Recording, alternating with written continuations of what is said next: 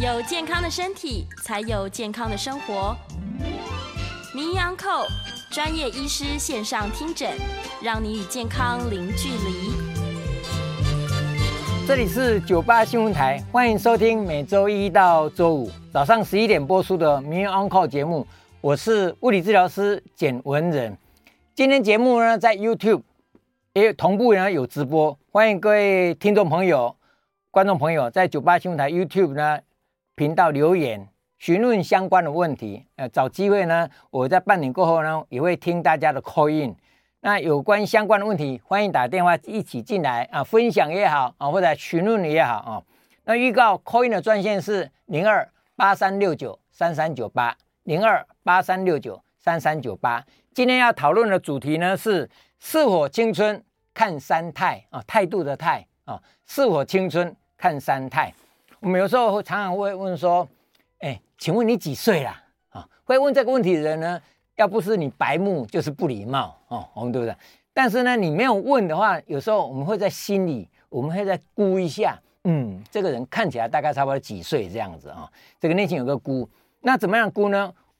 我想你一定有凭你的一个印象哦，这个人看起来大概是几岁这样子啊？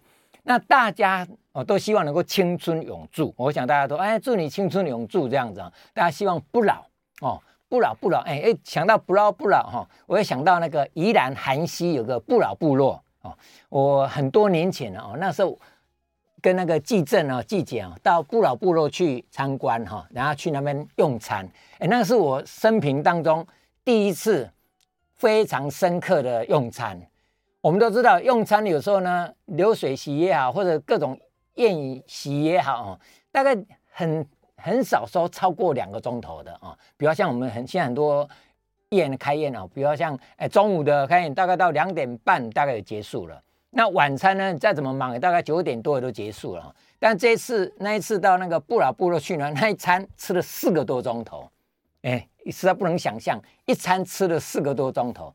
因为他每一道菜哦都上来会解释，然后中间有一些表演啊什么的，呃，吃到一半呢，去不老部落去逛一逛、走一走、绕一绕、参观一下，回来再继续吃啊、所以那次给我印象非常深刻哈、不老部落哈，不老不老这样子啊。那我们今天谈的这个情形是这样的，是从年龄这个地方来哦。年龄我们都知道，我们的年龄有身份证的年龄，有所谓的生理的年龄。有心理的年龄啊，我一般来讲把它分这三个啦啊。那当然也有人会提到说，因为现在很多人的检查嘛，啊，是检查说，哦，你几岁？你实际年龄是几岁啊？那我个人不是很喜欢用实际年龄这个。那一个身份证年龄算不算实际年龄？啊，比如像我们有身份证是叫我把它叫做法定的年龄，这是法律上定，你几岁就是几岁，所以这也可以说是实际的年龄，也可以说是法定的年龄啊。各位都知道，有一些地方哈，像有时候就比较没有开发那个户籍资料没那么严谨的时候，他说哦，我是一百一十岁了哦，一百一十岁啊，你你自己讲的，因为呢，因为没有身份证嘛哈，那那个都是不是很准的啦哦，那你改的讲的对吧哈？但是现在的法定年龄是这个，哎、有人说实际的年龄是，其实是指的是生理年龄。说啊，这个人呢，哦，他说他有八十岁，但实际的年龄呢才六十岁，哦，非常的强壮，非常的健康。所以你用实际年龄，我把它归那个叫做生理的年龄。那有一另外一种人呢，是心理的年龄，哦，他童心未老啊，虽然说四十岁、五十岁，甚至六七十岁，但是呢，好像小孩子一样。还很好奇，哎，然后还很活泼，还很热情哦。我们这是心理的年龄呢，还很青春啊、哦。这三种年龄，身份证的法定年龄、生理的年龄跟心理的年龄。那我们今天呢，来跟各位分享说青春哦，怎么样的定义青春哦？这个人看起来很青春，哦，这个人青春不青春？所以呢，各位都知道，有一阵子大家很流行叫做冻龄啊，尤其是女士们、小姐们哈、都希望。能够冻龄啊，啊，或者是，甚至进一步叫做逆龄啊啊，五十岁，很多那个女星呢，哦，你看她非常的厉害，六十岁哦，她已经成名的，已经出名了，红了几十年，哎，现在看起来还很年轻，那个叫做逆龄啊，逆龄。那我们现在这个龄还有呢，叫做无龄啊，你说几岁啊？不在乎了，我我已经忘了这个几岁哦，有无的无无龄。那有人说是无龄，我说了算。我说我今年十八岁，我就是十八岁啊。我今年说三十八就是三十八哈，无龄。所以这个年龄有时候是很吊诡的一件事啊。那当然，我们现在有很多那个生理的检查，我们现在谈精准医学、精准健康。所以换句话说，有很多的那个检查的仪器越来越推陈出新啊，越来越新的上。那检查出来呢，评定你说嗯。你是几岁这样子啊？那这个评定出来的时候呢，有人就说：“哦，你现在说你今年五十岁，但你实际年龄只有三十岁啊。”哦，类似这样，哇，人听了就很高兴哈，哎，少了几岁嘛，哈，我就很高兴。哎，也有人就是欢乐，有没有？哎，你哇，你今年你说你二十八，那实际上年龄已经有三十八了，你老了十岁了，哇，他就很难过啊啊！我这个李北，你要说我三十八哦，所以呢，其实我常觉得那个是参考。哦，你说那不准，好像也很难说那不准。它准不准呢？有它有仪器，它有它的诉求点啊。呃，前一阵就碰到一个，他说：“哎呀，那个检查出来血管的年龄，说我已经老了十几岁哦，比我实际的年龄老了十几岁哦。”那我刚讲，那到底实际年龄是是老了这个才算实际呢，还是法定人叫实际的啊？那这个情形，我我是觉得刚刚讲哈。是看它是从皮肤看态，或者从血管，或者从你的体能，反正它有它的诉求点。不同的仪器检查有不同的诉求点，但它对外面标榜的啦，或外面的诉求都说，嗯，我可以测你的年龄了啊。那这个测你的年龄准不准？我我还是觉得参考参考。你说那不准，好像也也也不算了。它它有有它的学理依据。有它的一个根据，或者说有说它的一个大数据情形。像我两三年前在一次医学会里面有一个机器，有没有测你的血管年龄？然后他说：“哎，简老师过来，我帮你测测看。”一测，哦，你只有二十八岁。我一听哦，笑笑，二十八岁，我们跟他讲哈，我们常常讲说一个人的逆龄有没有，能够能够年轻个十岁已经算不错了。啊啊，勉强说哦，你已经年轻二十岁，那已经非常非常顶尖了。呃，各位观众朋友、听众朋友，你想想看，假设你今年是六十岁，啊，五郎公，哦，你今嘛看起来跟他细找回，你是不是很高兴，对不对啊？那反过来讲，呃，你今年只有五十岁，然后嗯，你看起来跟他六六十瓦回，哦，你就很难过啊，哦，对不对啊？所以呢，这个有不同的诉求，不同的方向。那几年前呢，我写了一有一篇文章，就是。青春有三态啊，这是我有感而发。刚讲了，你各种的年龄的话，有各种的判断的基准。那我是用三态来判断啊。各位诶，观众朋友、听众朋友，你可以听听参考一下，看你觉得嗯有没有一些道理在。第一个叫做肤态，第二个叫做体态，第三个叫心态。所以这三态来看你青春不青春啊。第一个肤态。肤态皮肤的状态啊，所以我们一看哦，你的皮肤哦，白泡泡又咪咪，有没有？哦，好像水蜜桃皮肤一样，当然很青春呐啊！啊，有人是哦，有老人斑又皱纹一堆哦啊，这个看起来很老了啊。但是一样的皱纹，有人是智慧的象征，所以我觉得这个基本上 OK 的了哈。所以严格讲起来，肤态呢，一种就是目测哦，我们有时候看一个人的皮肤，大概可以猜出他。大概几岁？我刚刚讲，你你不讲，但我心里有谱，我猜大概几岁，这是目测。那当然呢，这个目测有时候现在不太不太准，为什么？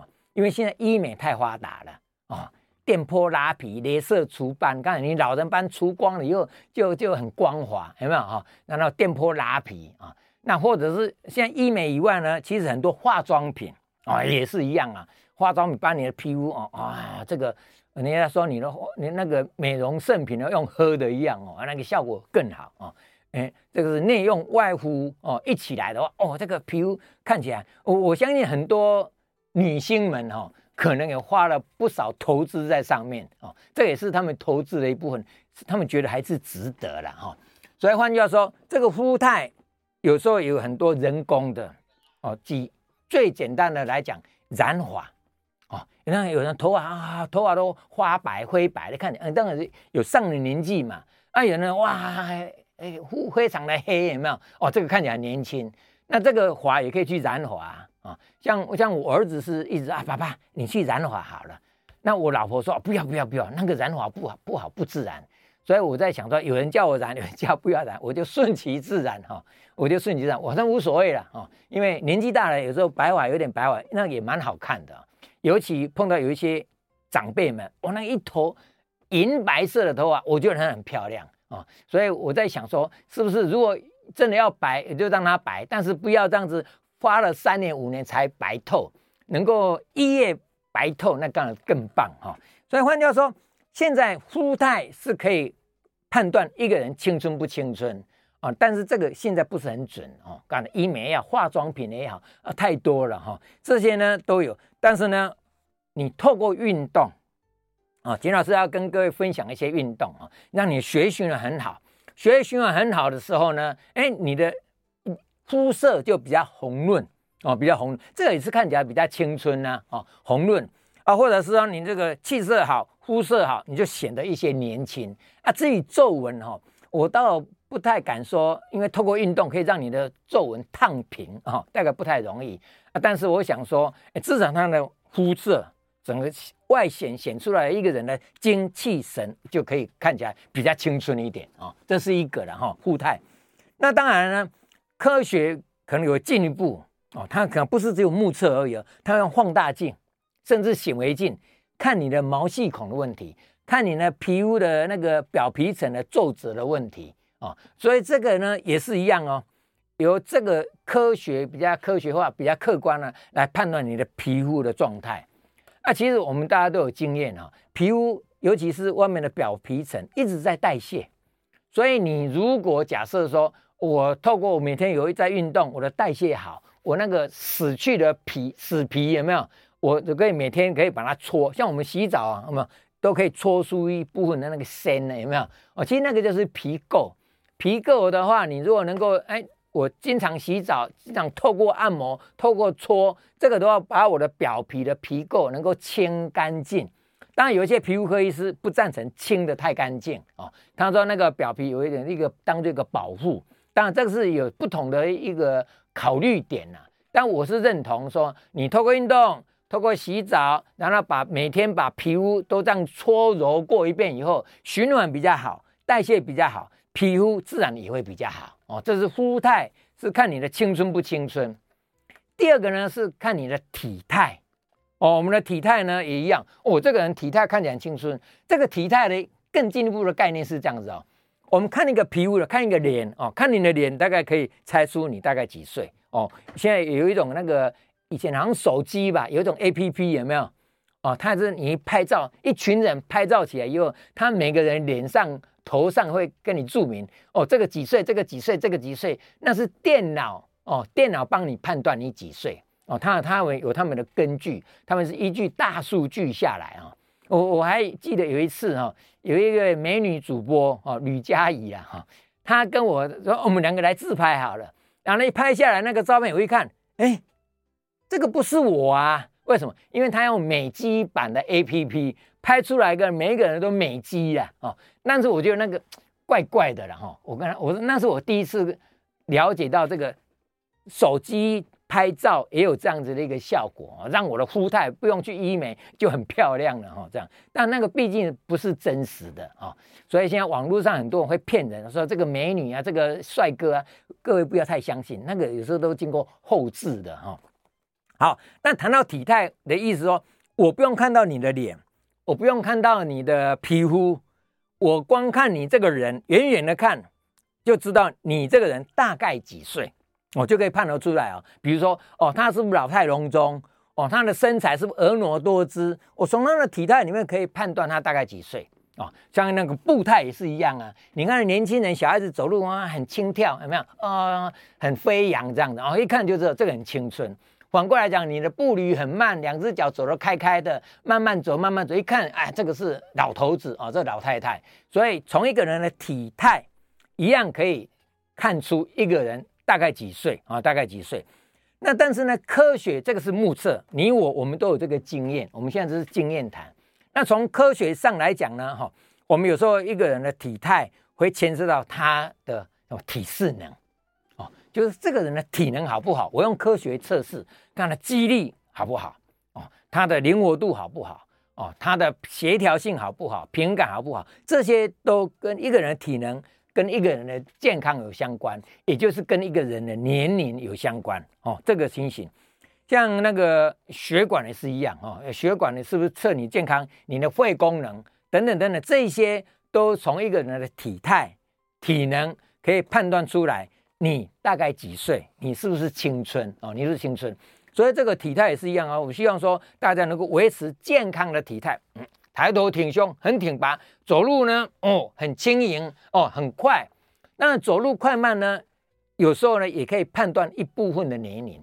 哦，以前有一篇研究说，这个走路可以算命呢，哦，走路可以算命，就啊，你走路的快或者慢，可以预测你的你的年龄以外，还可以预测你的寿命啊。那很多媒体说，哦，哦，这个为什么？基本上它是从一个大量数据归纳出来说，你越走越慢，越走越不稳，那当然就表示你的健康状况不好。健康状况不好，当然你后面的寿命就会受到一些影响哦。所以从体态也是一样，我们希望你透过运动，你在运动的时候呢，你会发现你的身材会比较婀娜多姿哈，该瘦的瘦哦，该壮的壮哦，这是你的整个的体态啊，或者是你到时候呢，你的步态也会比较青春。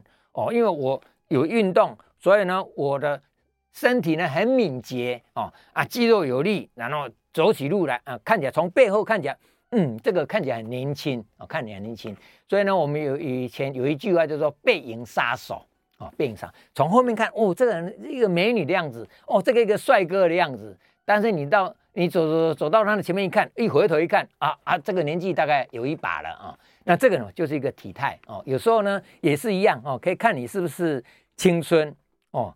那第三个叫做心态，心态呢，其实我们刚刚讲的法定年龄，就是你去注册的时候哦，你去户政事务所注册的时候，那个是一个法定年龄，这个有时候不是很准的啊。尤其是民国三十八年哦，这个到台湾来的时候，他没有办法把一些户籍成本啊什么带过来，所以刚开始登录的时候。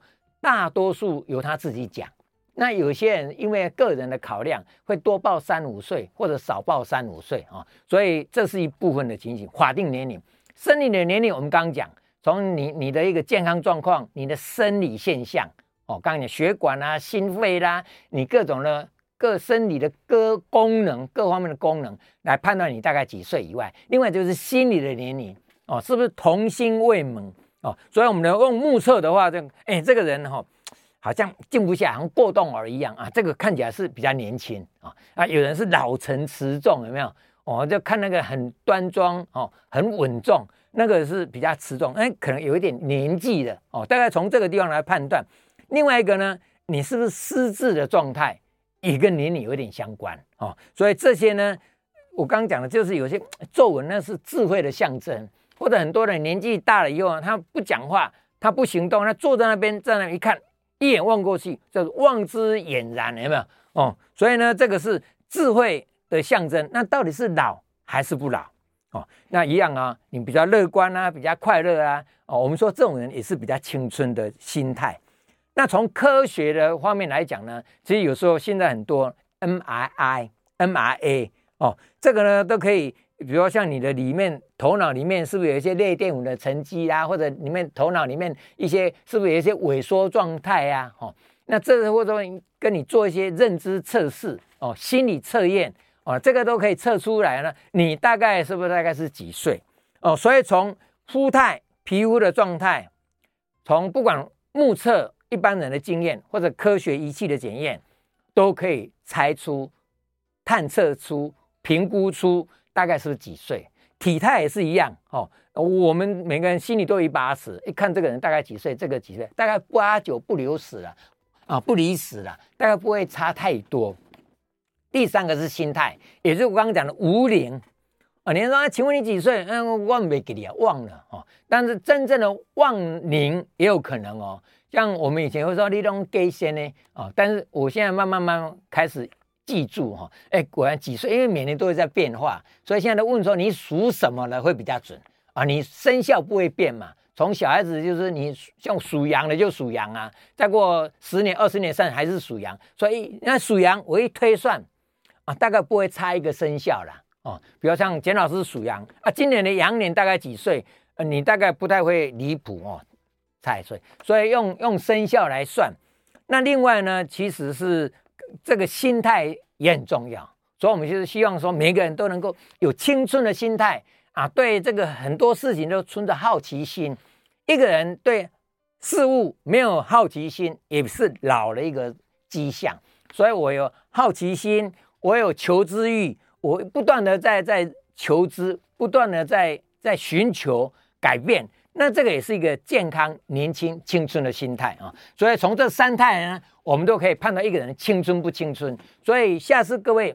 有机会去做一些检测，我相信现在很多仪器，刚讲越来越进步，越来越多，他们也希望能够推市场化啊。希望这个部分呢，啊，不是说只有很窄的在医院啊，在有限，他也希望能够推出来啊。像骨龄好了，然后我们都知道骨质疏松，他会告诉你，哎，你的骨龄大概多少几岁，也是一样啊。你要是。未老先衰哦，骨质疏松很严重。哦，你才五十吗？不会吧？你的骨头都已经八十岁了，类似这样子。但是我要强调，这个以后越来越发达，可能越来越普遍。但是我们社会大众，我们消费者，你要心要保持定。这个是给你参考，要提醒你哦，你的血管不太好了哦，你的骨头不太好了，你的体能不太好了，你就要及早预防。或者及早准备哦，这个也是一个情形，就是警惕我们呐哦，警惕我们。那如果你过度相信，或者是这样的话，我觉得不太理想。还记得很多年前那个一滴血，那个叫做一滴血试验，各位应该记记得听过。他你只要一滴血一滴，然后就可以验你一百多种的疾病也好，健康也好，哇，一百多种哦。我大概听，我这个很厉害，但是我觉得那个蛮多。都只是仅供参考哦，仅供参考。那今天呢，我想我们就先到这里哈、哦。那待会广告一下，回来再跟各位接听各位的 call in。那网络上的朋友也很多哦，哎，欢迎你们在那边留言。那我这边利用广告时间，也可以跟你回答一下，谢谢。欢迎回到九八新闻台《名医 on call》节目，我是简文仁，物理治疗师。接下来呢，我们开始接听众朋友的 call in。那有电话呢？我们 call in 的号码是零二八三六九三三九八零二八三六九三三九八，欢迎各位打电话进来啊。那刚刚林彦良他在网络上呢看直播，他问了一个问题，就是颞颌关节的问题哦，跟颈部的肌肉紧有没有相关哈？通常会有相关的，会有相关。我们颞顎关节会出问题蛮多，我们有时候会建议他去看牙科啦，除非说你的咬合不正哦，这是一个就容易有颞顎关节问题。那另外一个容易有问题就是咀嚼太多太硬哈，咬牛肉干啊，吃这个吃那个，嚼口香糖啊，尤其是嚼槟榔啊等等的，你咀嚼咀嚼咀嚼过度过度老的话，这个地方就容易发炎，一发炎呢就容易出问题啊。所以怎么样？学会放松。你那个平常有人我没有咀嚼啊，我我我我并没有嚼东西啊，但是但是你压力大，不知不觉就牙齿咬在一起。当你很专注、压力大的时候，咬在一起，那个肌肉就绷得很紧，那也容易出颞顎关节的问题啊。所以学会放松是很基本的第一堂课。我们请陈小姐，陈小姐你好，哎喂，你好，那医师我很佩服你，我我想请教一下，我呃已经骨折了一个月，嗯，那那这个医师第一我去。那这七月十六号骨折，那当那他那医师诊断出来是说我是诶、欸、骨就是骨折零点二五公分，那他当下他是说呃要帮我开刀，那我心里很挣扎，我说可以不用开刀吗？嗯、他是说呃如果是八十几岁的都就要开刀啊，我已经六十几岁，呃你他的意思说我还是要，他就建议我开刀，我我还是我还是挣扎，后来我又我又我又。请教一个比较比比较年纪比较大，那个已经不帮人家开刀。嗯、他说他说我可以不用开刀。嗯、那我现在我这通电话是是觉得说，呃，开其实骨折医生有两个有两两个医就是两个建议，一个是说可以不用开刀，啊，这个年轻的这个医生是说我诶、呃、开刀比较好，比较不会那个。那我我现在我的意思是说，呃，如果是以以你们医生的角度的话，好觉得是说，是不是可以不用开刀的角度下，这样子那个对这个骨折，好是差了零点二五公分。陈小姐，我先问你一下，你在哪个部位？你你刚刚都还没告诉我。对对对哪个部位？我我在那个那个脚，呃脚，呃脚脚踝脚踝脚踝侧外侧脚踝哦，脚踝的骨头了哈。嘿，外侧脚踝。他说我是呃骨。零点二公分，就是那个、哦、那 okay 那个那安德奇的跌倒，那个下楼梯的时候，我恍神，我自己很自责，我搞得我很那个那那就是说，我的意思说，那个开刀好不好啊？那我什么时候才可以下地走路这样？好我我是有买那个气什么那个什么那个、哦、那个气垫鞋那一种的。气垫好，OK，陈小姐你不用紧张哦，慢慢给我请问一下，因为这个不是二分法哦啊，要开啊不开这样二分法不是，通常我们要问一下你的部位。你的程度、你的功能、生活功能、你现在的状况，这个都要考虑在内。比如说像足足踝零点二五公分，是是一个缝，零点二五啊，二点五 mm 啊，是不大。你想想看哦，假设一下，我是一个一块很大的骨头，那个零点二五一点点而已嘛。我说小的骨头零点二五就很大啦，所以这是一个。另外呢，它是不是在关键部位哦？所以一个是刚讲要看它部位，看它的状况。那请问陈小姐，你那个肿胀，因为一个月你现在还没开嘛？一个月了，现在肿胀消了没有？哎，可能已经断了，是不是？嘿，已经在哦，哦，还在线上，已经已经不不肿了嘛，对不对？对对，已经在退了，已经在退了哈。对，通常来讲哈，呃我们一个经验也给其他的听众朋友、观众朋友参考一下。通常你脚踝扭伤了或者哪里的骨折，一个礼拜还在肿，一个礼拜以上还在肿。虽然 X 光照出来说没有骨折，通常我们会讲还是可能有骨折，它有的只是线性骨折、裂痕而已。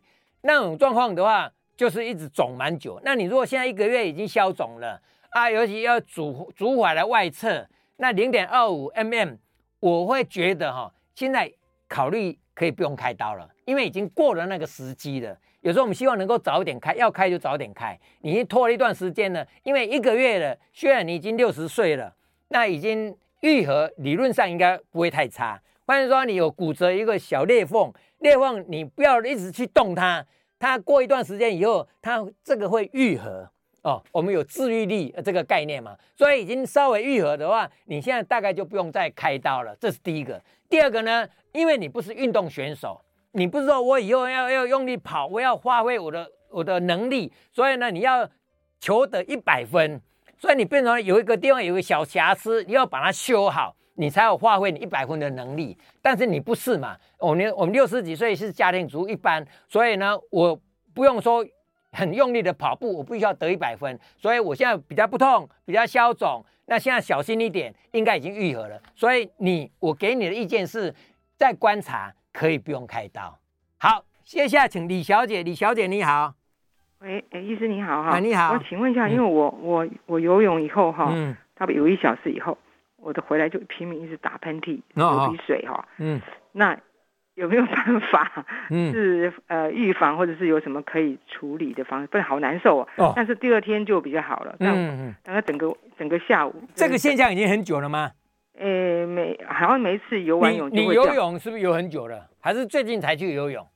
诶，最近我以前有游泳，但是停了没有很长一段时间。对，有一段时间没有游，但是现在游开始游的时候，那你很长一段时间没有是多长？一个月还是一年？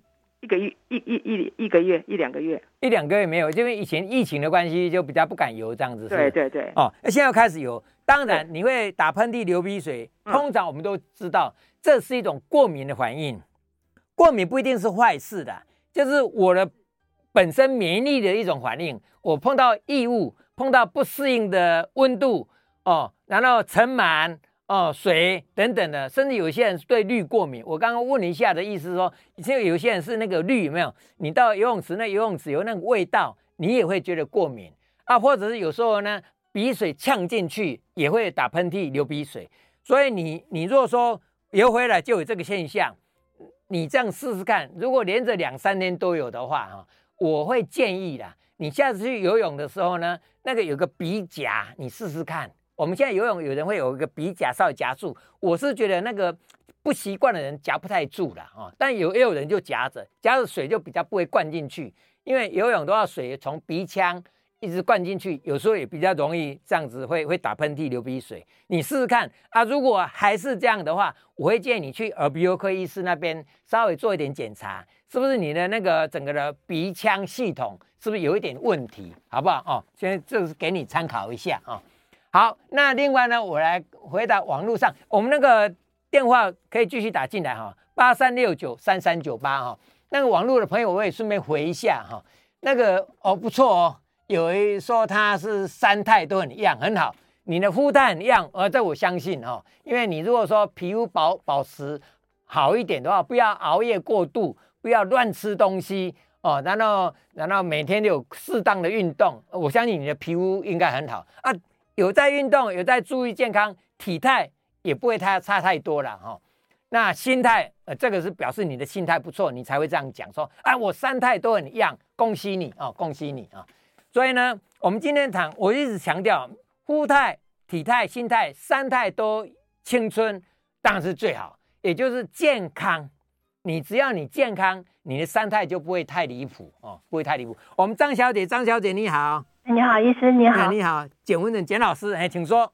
你好，请问一下，呃，我那个右手举起来哈、哦嗯，会痛，嗯，然后呃。往后举也会有一点点痛，嗯、然后往后转哈、嗯，卡卡的，嗯，往前转不会，嗯嗯嗯，肩膀啊哈，哦好，那要怎么判断它是不是五十肩？哦，好，好，谢谢哈。啊，这个你先不用断哈，右手举起来会痛，对，我有没有五十肩？一个最基本的判断是肩关节的灵活度。所以你比如说你手举起来，哎，对了，我今天都没有示范动作哈，网络的朋友不好意思，都让你们看静态的哈。各位手举起来，举高高，举高高，举高高，有没有办法举到头顶上以后，手臂伸直，能不能靠耳朵？哦，这是最基本的。也就我以前常讲的，你要四贴，你靠着墙壁的时候，脚跟贴墙壁，屁股贴墙壁，后脑勺贴墙壁的时候，贴好以后，手举起来，伸直，有没有办法碰到墙壁？这叫做肩关节灵活，因为这样就有一百八十度了嘛。哦，这是往外，往后呢，你有没有办法往后，往后，然后穿 underwear，穿内衣的时候，穿胸罩的时候，有没有办法扣到胸罩的扣子？这是往后哦，或者往旁边一样哦，你往边延伸上来，然后起来碰到耳朵，关节灵活度 OK，就不叫五十肩，这基本的一个问题。那、如果说我做得到，但是会痛，或者我中间有一段会痛，过了那个呢就可以了。那就通常也表示什么表示你的肌腱、韧带、关节囊有发炎的现象。尤其是各位常听过叫做旋转袖，我们的肩关节呢有旋转袖哦。当那个动的时候，外转内转，你动来动去的时候，那有个袖口有没有？哦，这样会那么绕来绕去。那你如果旋转袖有破裂，就会痛。那痛了以后一段时间，关节灵活度就受限制，就发展成五十肩。所以五十肩是一个现象。为什么五十肩？可能有很多很多其他的原因哦。那当然少部分啊，有一些比如那个投手啊，用力用很多，劳动阶级拳击手，他们有的关节存哦，就是我们的关节囊以外有一个关节面嘛，这个。像嘴唇一样那个唇关节唇有时候会会受伤，也会动起来会痛哦，那个是少部分哦。所以这个张小姐你问的五十肩，基本上简单讲就是关节灵活度 OK，可以举得很高，往后面伸很宽，旁边打得很大哦。你这样绕圈圈，花开花谢，你在手在比两步的移的时候，你怎么动都很灵活，那不叫五十肩，会痛要查一下。好不好？哦，给你三个。哎，喂，哎，怎么样？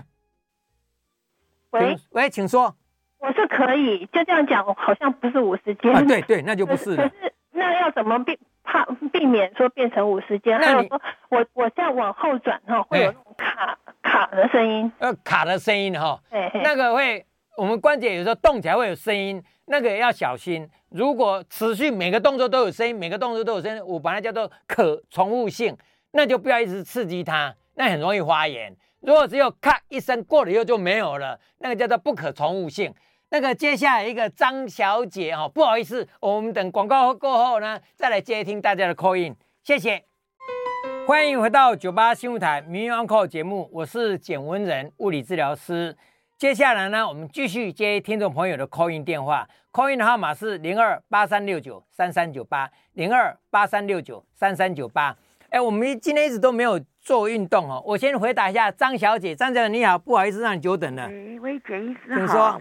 呃，我想请问一下，因为那个我常在嗯。呃马路上啊，户外看到别人，嗯、很多人那个慢跑嘛，嗯、都有穿护膝。嗯，啊，因为疫情期间，我们都在家里面做那个超慢跑，还有那个猿猴式的慢跑。嗯、那我们也需要穿护膝吗？还是对护膝要不要太依赖？谢谢你。哦、好，张小姐你好啊、哦。那个通常来讲，护膝我们顾名思义就是保护你的膝盖嘛。那保护你的膝盖来讲。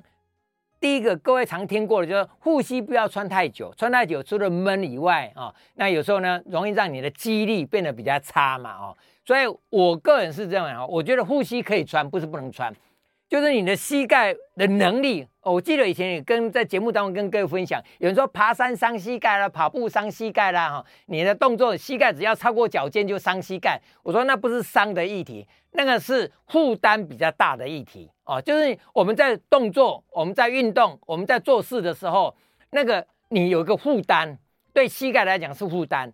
那这个负担要跟你的能力来看看，你的能力。